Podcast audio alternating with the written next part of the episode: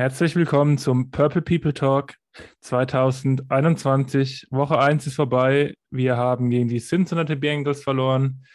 Ich bin Stefan Starke. Bei mir ist Chris Giernert. Hi Chris, wie geht's dir? Ja, Skoll, ich sag mal so, den Umständen entsprechend, ich habe Urlaub, also bin ich dahingehend entspannt, aber wenn ich an das Spiel denke, eher nicht so. Ja, ich ja, denke. Ja, du zuerst. Ich denke, da geht es uns allen Vikings-Fans ähnlich. Es ist jetzt Mittwochnachmittag, halb sechs. Ähm, ich habe leider nicht das, äh, den Luxus, dass ich in den Urlaub gehen durfte. Ich habe heute gearbeitet und habe mich nur noch mehr darüber aufgeregt. Ähm, wer es nicht mitgekriegt hat, die Vikings haben gestern in Cincinnati mit 27 zu 24 in Overtime verloren bitterer, bittere Niederlage. Ähm, Chris, was sind so deine ersten Reaktionen darauf? Naja, die erste Reaktion hatte ich quasi schon gefühlt nach dem ersten Drive, äh, als man sich direkt mal zwei Strafen, glaube ich, für äh, False Start geholt hat. Also die Spieler sind anscheinend noch nicht wieder daran gewöhnt, dass man mittlerweile wieder Ton im Stadion hat äh, und da was los ist. Denn es war wirklich mehrfach äh, das falsche Starts, Holdings, an sich die Strafen und das bricht einer nach dem Spiel so das Genick. Ähm, als Vergleich, wir hatten zwölf, die Bengals drei Penalties und wir hatten 116 Penalty Yards. 116. Das sind 101 Penalty Yard mehr, als die Bengals hatten. Also das ist ja quasi ein kompletter Drive von Endzone zu Endzone den wir an Strafen hatten. Und das bricht dann das Genick. Und da waren andauernde bei Dritter und 20, Dritter und 24, wenn man dann nochmal gesackt wurde oder so. Oder äh, Tackle for Loss hatte. Und ja, das zu konverten und dann auch noch so häufig, das ist ja schon einfach ein riesen Rucksack, den man hat. Und ähm, ja, war auch für mich einer der Hauptgründe, die uns gestern an das Genick gebrochen haben. Ja, absolute Zustimmung. Dazu kommt, äh, die Zahlen, die du gerade genannt hast, die Penalty Yards Zahlen sind ja noch nicht schlimm genug. Ähm, das sind ja nur die angenommenen Penalties. Also wir hatten de facto deutlich mehr. Die Differenz war einfach riesig. Die Bengals, die da wirklich in ihren begrenzten footballspielerischen Mitteln einiges draus geholt haben, einfach weil sie diszipliniert waren, weil sie keine Fuck-ups in Courage hatten. Ähm, weil das einfach alles besser gepasst hat, muss man so sagen. Und da geht dann doch die erste Kritik für mich ans Coaching. Erste Halbzeit waren zwar nicht die Strafen, zweite Halbzeit war es die Defense meiner Meinung nach. Ähm, geht beides auf den defensiv orientierten Head Coach. Wie sahst du Mike Zimmer in diesem Spiel? Ja, was bleibt da groß zu sagen? Ne? Also die Bengals haben jetzt ja auch keine, sag ich mal, fangen wir vorne an, fantastische O-Line. Wir konnten doch häufiger mal, also vor allem, wenn man an die letzte Saison denkt, mal zum Quarterback kommen, 5, äh, 6 geholt. Ähm, ganz dahingehend, äh, sage ich mal, ganz gut. Aber gegen den Lauf, äh, trotz allem horrible gestern. Ja. Also, äh, ich habe es vorhin noch irgendwo gelesen, ähm, Joe Mixon, auch der äh, Spieler, der jetzt die meisten Miss Tackles geforst hat, irgendwie acht Stück, soweit ich das jetzt richtig im Kopf habe. Genau, acht, ja. Ähm, also schlechtes Tackling, was eigentlich so überhaupt nicht eine Simmer-Sache ist. Ähm, wie gesagt, zum Quarterback konnten wir zum Teil wenigstens Druck aufbauen, vor allem auch so eher durch die Mitte. Aber ähm, ja, dann waren aber immer wieder einfache Läufe dabei, die dann halt bisschen Ruhe reingebracht haben, Burrow entlasten konnten, so auch vom Gefühl her. Ähm, immer hier und da die Yards geholt haben, auch teilweise mal ein bisschen länger, dass die dann halt äh, auch einen First Down und so daraus bekommen haben. Und ähm, ja, die Coverage äh, auch immer wieder mit irgendwelchen, du hast es gerade schön gesagt, Fuck-Ups, dass ähm, ja, Jamar Chase dann äh, nach seiner ja wirklich echt schlechten Preseason wo alle schon gesagt haben, oh Gott, der hat äh, Hände wie Backsteine, äh, einiges an, an Pässen gefangen hat. Ähm, sodass Burrow bei seinem ersten ja, richtigen Pflichtspiel nach, seiner, nach seinem Kreuzbandriss äh, auch nicht schlecht ausgesehen hat in meinen Augen. Und ja, dann, äh, dann wird es halt einfach auch schwierig, wenn man dann vorne wie hinten nichts, also den, den Lauf und äh, den Pass nicht so richtig stark defenden kann. Ja, also der, was, was gegen den Lauf los war, weiß ich nicht. Ähm, wir haben jetzt eigentlich genug Masse auf dem Feld, aber dass wir von Joe Mixon so überrannt werden, hätte ich nicht gedacht. Besser gesagt von Joe Mixon und seiner O-Line. Im Passspiel waren es schlicht und einfach die Cornerbacks, die versagt haben. Jeder Cornerback, der nicht Patrick Peterson heißt, hat wirklich schlecht gespielt. Das muss man so sagen. Schlimmste war sicherlich Brashard Wieland, der wirklich von einem Rookie Jamar Chase sowas von ausgezogen wurde teilweise. Ähm, der wurde dann gebencht teilweise für Chris Boyd outside. Das sah nicht viel besser aus. Mackenzie Alexander hatte auch nicht so ein tolles Spiel. Ähm, also defensiv war das ziemlich enttäuschend. Wie gesagt, wir reden von den Bengals. Wir hatten nicht erwartet, dass die Bengals eine explosive Offense stellen werden. Ähm, man hat es dann gegen Ende der regulären Spielzeit ganz gut hingekriegt. Ich glaube, da war der Sack auch von Hunter schuld, der Burrow auf jeden Fall irgendwie in seiner Mobilität eingegrenzt hat. Unterm Strich steht eine Niederlage. Ähm, es ging hoch her, ich weiß nicht, ob du es mitgekriegt hast, Chris, in der Gruppe. Es gab Schiedsrichterentscheidungen, die kontrovers waren. Da gab es einmal ähm, das lange Passplay von Justin Jefferson, der an der 1 runter äh, downgeruled wurde, wo reviewed wurde aufgrund einer Mike Zimmer Challenge, ob er ein, ob das Play ein Touchdown war. Und es gab natürlich, was wahrscheinlich einer der wichtigsten Calls überhaupt ist, ähm, nach einem Lauf von Delvin Cook in der Overtime, ob er den Ball gefummelt hat oder nicht. Wie sahst du beide Szenen? Hättest du anders entschieden? Versuch ein bisschen ohne die Vikings-Brille vielleicht zu argumentieren. Also ich habe dann für mich auch gesehen, äh, dass, dass der Jefferson, habe ich eigentlich gedacht, der ist drin. Ähm, hätte ich jetzt, sage ich mal, an Schiedsrichterstelle vielleicht sogar weiß ich nicht, entschieden, um dann zu gucken, weil dann hat man ja eh den, den, den Review an dem Punkt, also weil dann der Touchdown ist und die werden immer gereviewt. Ähm, hätte ich mir den Review geholt als Schiedsrichter und dann immer noch zurücknehmen können. Gerade in der NFL ist man es ja gewohnt. Äh, ich ich habe ihn drin gesehen. Ich hätte die Challenge Flag nicht geworfen, weil mhm. wir waren an der 1. Ähm, Short Yardage Situations mit Cook, äh, CJ Ham, wem auch immer. Also da sollte eigentlich mehr als genug möglich sein. Ähm, du hast drei Chancen. Ich hätte nicht das Timeout für, äh, in dem Moment halt gewastet, wenn man nach einem echt guten Play direkt oder sag ich mal sogar vier Chancen eigentlich, mhm. weil man sollte das vierte bei der Entfernung definitiv ausspielen. Äh, es sei denn, man kann irgendwie einen Game-Winning-Kick machen oder sowas. Aber ähm, ja, ich hätte es einfach gemacht, weil dann haben wir das Play gemacht und Cook ist da einfach durchgemarschiert. Also da kannst du ja sogar, das war ja glaube ich auf der One-Yard-Line, da kannst du ja sogar den äh, Quarterback-Sneak versuchen, der in, sag ich mal, 99 Prozent der Fälle den Yard holt. Äh, wie gesagt, Challenge fand ich nicht gut. Ich hätte zwar auch gesagt, wäre ein Touchdown gewesen. War halt nicht so, war gut für mein Fantasy. Ähm, ja, auf der anderen Seite äh, den Fumble wurde als Fumble geruled und mit Vikings-Brille hätte ich gesagt, es war keiner, aber auch nach den ganzen Wiederholungen konnte ich für mich nicht zu 100 Prozent, wenn ich objektiv bin, sagen, dass er schon down war. Weil das einfach ein zu großer Haufen war und man muss dann halt gucken, ob der Hintern in dem Moment auf dem Boden war oder nicht. Und da war so viel dazwischen, dass ich auch das hatte, hätte stehen lassen in dem Moment. Muss ich ganz fair sagen, ich hätte ihn auch stehen lassen. Ich habe mich natürlich tierisch darüber geärgert in dem Live-Moment, aber grundsätzlich, wenn man ganz objektiv ist, hätte ich ihn stehen lassen.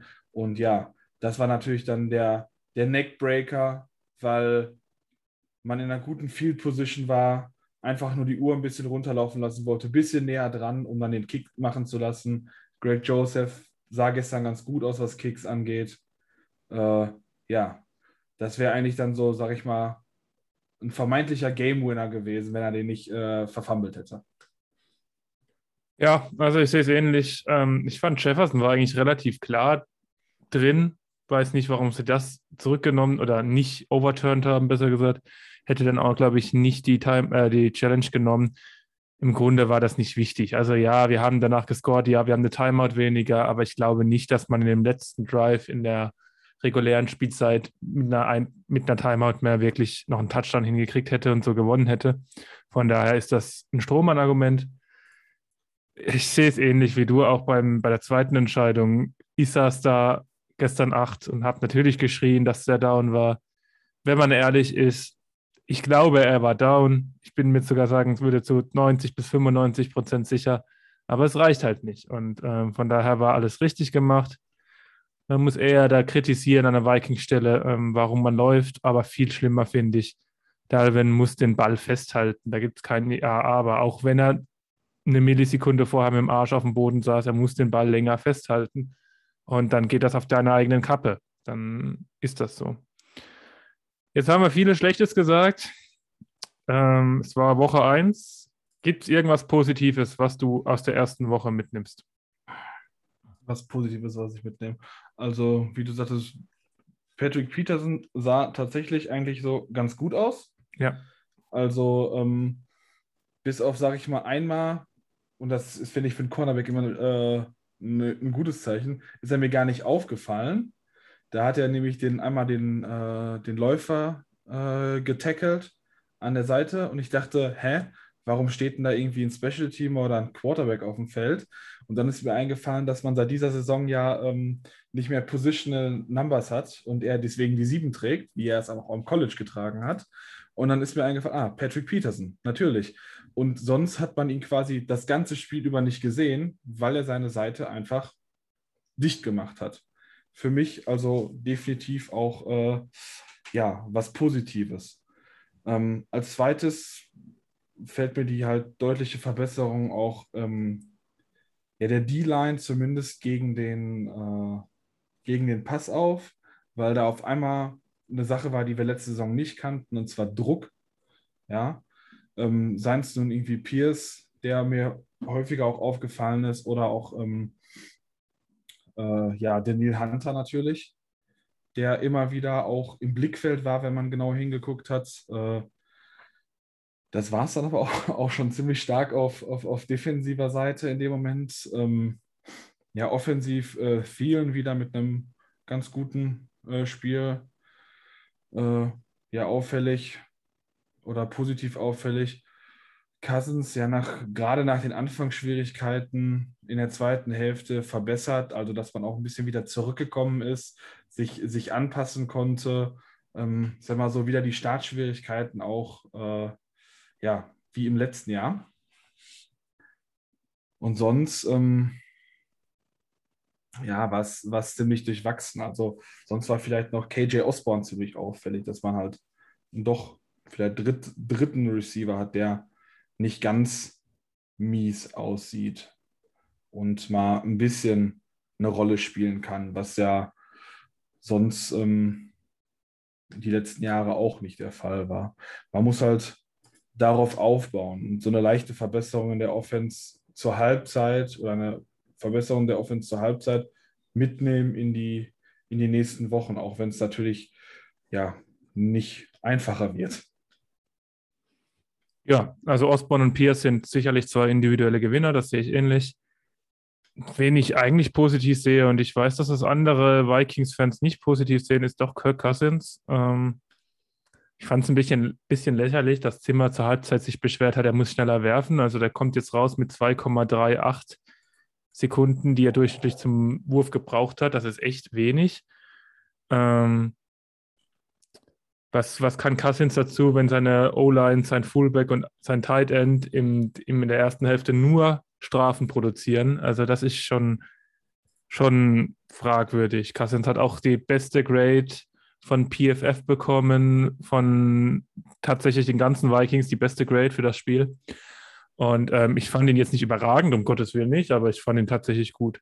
Ähm, was mir positiv aufgefallen ist, und das ist mir erst heute im Laufe des Tages vorgekommen, Wir haben wirklich so viel Fehler gemacht. Wir hatten die ganzen Strafen, die wir gesagt haben. Ähm, wir haben den Ball gefummelt in der Overtime. Wir hatten ähm, kein Spielglück, sei es bei den Schiedsrichterentscheidungen, die wir gerade besprochen haben, auch wenn die grundsätzlich richtig gehen. Aber ich denke, beide, wenn beide in die andere Richtung gecallt werden auf dem Feld, bleiben die auch wiederum stehen. Also da hatten wir kein Glück. Ähm, wir hatten Mackenzie Alexander, der eine sichere Interception fallen lässt, die dann, äh, ich glaube, Jamar Chase fängt. Und wir hatten einen Punt-Block, da waren wir wirklich dran, der aber so wenig Berührung war, dass er de facto nicht wirklich signifikant war. Das sind so viele Sachen, die gegen uns liefen, teilweise aus eigener Schuld, gerade mit den Strafen, ohne Frage, aber die ich sage, die sind nicht jede Woche so. Also es, es wird nicht jede Woche so sein, dass wir 15 Strafen haben, davon 12 angenommene oder wie viel auch immer. Es wird nicht jede Woche sein, dass wir zwei wirklich knappe Entscheidungen gegen uns haben von den Schiedsrichtern. Und dennoch haben wir es gegen ein Team geschafft, in die Overtime zu kommen in einem Auswärtsspiel. Ja, die Bengals sind nicht das beste Team der NFL, ich glaube, das ist klar. Dennoch haben wir es geschafft in die Overtime, obwohl wir so viele Sachen selber verschuldet haben, Pech hatten, was auch immer. Und im Nachhinein tut mich das tatsächlich ein bisschen aufbauen, weil die Niederlage war gestern Nacht wirklich bitter zu, ver zu ver verdauen für uns alle. Aber im Nachhinein tut uns das ein bisschen, bisschen gut, denke ich, dass wir sagen, es ging so viel schief, aber wir waren in der Overtime, wir hatten die Chance auf den Sieg. Und hey, das sind 17 Spiele. Ich sehe es jetzt noch nicht ein, wie andere äh, in diesem Verein, dass ich nach Woche 1 die Saison abschreibe. Nee, davon hatten wir letzte, das hatten wir letzte Saison schon nach diesem ja, richtig grausigen Start, wo wir dann wieder zurückgekommen sind. Ja. Ähm, ich glaube nur, von meinem Gefühl ist das, sag ich mal, in den ersten fünf Wochen prinzipiell der ja, einfachste, vielleicht zweiteinfachste Gegner gewesen, den ich jetzt auch auf dem Papier habe. Auch nach gestern Abend, auch vorgestern Abend schon. Ähm, und ja, das war so dieser Pflichtsieg, den man im Kopf hatte, aber das kann man sich halt nie ausmalen, äh, kann man nie genau sagen. Und ähm, es ist halt nur ein Spiel. Ja. Es ist also, das erste Spiel seit anderthalb Jahren, wo auch wieder richtig Zuschauer dabei sind, wo das halt laut ist, dann die False Starts. Äh, viel, wir hatten letztes Jahr viele Rookies, wir haben dieses Jahr viele Rookies. Ähm, ich sag mal, das muss ich vielleicht auch noch ein bisschen eingrooven. Äh, und nächste Woche ist es zu Hause, äh, ne, sind wir auch wieder auswärts, ne? Mhm. Glaube ich. Auswärts in Arizona, das ist nämlich ein spätes Spiel. Ja. Ähm, aber da muss man halt auch gucken. Da findet immer so eine Entwicklung statt. Wir haben die Trainingswochen. Ähm, wie gesagt, ich habe mich natürlich auch riesig geärgert mhm. gestern Abend. Und ich ärgere mich jetzt auch noch. Aber es ist halt eine Niederlage. Es gibt auch noch genug andere Spiele, wo wir eben punkten können. Und ich war jetzt eh nicht der, der gesagt hat, ja, wir sind der absolute, Super Bowl-Contender. Ähm, aus unserer Division, wenn wir jetzt noch die Playoff-Geschichten haben, haben auch alle anderen verloren. Und ich sage mal so, die Green Bay Packers um ihren äh, reigning MVP Aaron Rodgers, die wurden brutalst abgefertigt. Also. Ja, und genau das ist das, was ich meine. Also als Fan tut es vielleicht, also mir tut es als Fan mehr weh, wenn du knapp verlierst, als wenn du von Anfang an, so wie Green Bay, wie wir oft auch genug, äh, wirklich eins auf die Nuss kriegen nach dem anderen. Aber muss schon sagen, dass ich, dass das für die kommende Saison besser ist, so zu verlieren, weil du einfach genug Fehler gemacht hast und trotzdem so eng warst. Green Bay ist komplett zerstört worden, die müssen jetzt erstmal grundsätzlich was ändern. Klar, wir müssen besser werden, insbesondere Strafen, insbesondere O-Line, insbesondere Secondary. Aber ich baue darauf auf, dass wir so viele Sachen falsch gemacht haben, so viele Sachen gegen uns lief und wir trotzdem so knapp verloren haben. Genau. Es ist halt auf der einen Seite fein justieren und äh, bei manch anderem Team ist es ja, da, also da hilft fein justieren auch nicht, weil das so deutlich daneben gegangen ist. Ja. Und was auch stimmt, das sehen wir beide ähnlich, wir sind dieses Jahr einfach kein Contender. Damit muss man sich, denke ich, abfinden. So, du hast schon äh, ähm, angedeutet, es geht weiter nächste Woche Sonntag, kurz nach 10, tatsächlich in Phoenix bei den Cardinals. Ich weiß nicht, was du von den Cardinals gesehen hast, aber was erwartest du jetzt schon mal wirklich eine frühe Voraussicht darauf? Das ist immer so, Fantasy-mäßig war ich gestern auf einmal aus allen Wolken gefallen, als ich zwischendurch mal auf mein Handy geguckt habe und gesehen habe, dass Chandler Jones mir schon 20 Punkte geholt hat und ich dachte, was ist denn da passiert? Äh, hat er auf einmal als Running Back gespielt oder was? Also 5 Sacks in einem Spiel. Halleluja. Also ich bin mir nicht sicher, ob ich das schon mal gesehen habe äh, irgendwo. Also ich würde sagen, nein. Das ist schon richtig äh, krass gewesen. Ähm, Hopkins, auch äh, Kyler Murray gestern in ganz guter Form. Ähm, ich sag mal so, die haben gute Receiver. Oder ja, mit Hopkins den einen großen rausstechenden Receiver, der eigentlich gut ist. Äh, und sonst vielleicht nur ein, zwei Namen. Aber ähm, ja, es wird auf jeden Fall nicht einfacher. Ähm, vernünftige O-Line, soweit ich das richtig im Kopf habe. Nichts Außergewöhnliches, aber trotzdem ganz gut. Also das Cardinals Offense gegen Vikings Defense Matchup wird grundsätzlich vom Gefühl her nicht viel anders erstmal ablaufen als, als, als dieses Mal. Die Frage ist halt, wie weit, äh, inwieweit Simmer halt äh, justieren kann, inwieweit er, er sich anpassen kann. Er hat normalerweise öfter gezeigt, dass er es kann, meistens aber leider erst nach der Bye Week. Und äh, da hat er immer sehr gut umstellen können. Die ist leider noch was hin und nicht schon jetzt in der nächsten Woche. Ähm, auf der anderen Seite, ja, also wenn Chandler Jones weiter so in Form ist, dann ja, Prost Mahlzeit, ne? Also unsere O-Line ohne Derishaw, also der wird, glaube ich, schon deutlich helfen. Ähm, wenn es dann wieder so aussieht, dann wird da richtig Druck kommen von den Seiten und Cousins richtig Druck haben. Äh, ich weiß auch nicht, wie gut, schlecht wir dann laufen können, denn das hat gestern auch nicht so wirklich funktioniert. Ähm, Gar nicht, wird, ja. ja. Ich dachte, ich mache es ein bisschen positiver vom Ausblick her. Also, es wird definitiv nicht einfacher. Also, man muss, sondern eher, würde ich sagen, tendenziell auch ein Stückchen schwerer als diese Woche. Es ist wieder auswärts, aber ich hoffe, man ja, hat schon an der Videoanalyse gesessen oder sitzt da noch dran, guckt sich die Sachen an, ähm, hoffen, dass Chandler Johnson nicht so eine Woche hat wie oder so einen Abend hat, wie er ihn gestern hatte. Und, und dann ist da was möglich, aber äh, ich denke mal, es wird auch definitiv wieder ein Duell eher auf Augenhöhe, wenn nicht sogar mit leichterem Nachteil für uns, je nachdem, wie weit wir halt unsere äh, ja, Fehler einjustieren können. Ja, also die Cardinals haben wirklich äh, ziemlich überrascht für mich. Ähm, so souverän, wie die die Titans geschlagen haben. Absolut, es sind stärkere Gegner als die Bengals. Ähm, da wird es dann in der Woche was von uns geben. Die Lauf, die ähm, Planungen zur Preview laufen da schon in unserer WhatsApp-Gruppe. Ähm, könnt ihr euch drauf freuen. Ansonsten bin ich jetzt soweit durch. Chris, hast du noch was? Nee, außer ein, ja, trotzdem wünsche ich allen eine schöne Woche und äh, wir hören uns dann bei der Preview für das Cardinals-Spiel. Da kann ich mich nur anschließen. Ich wünsche allen Hörern einen trotzdem einigermaßen erträglichen Start in die Woche. Skull Vikings!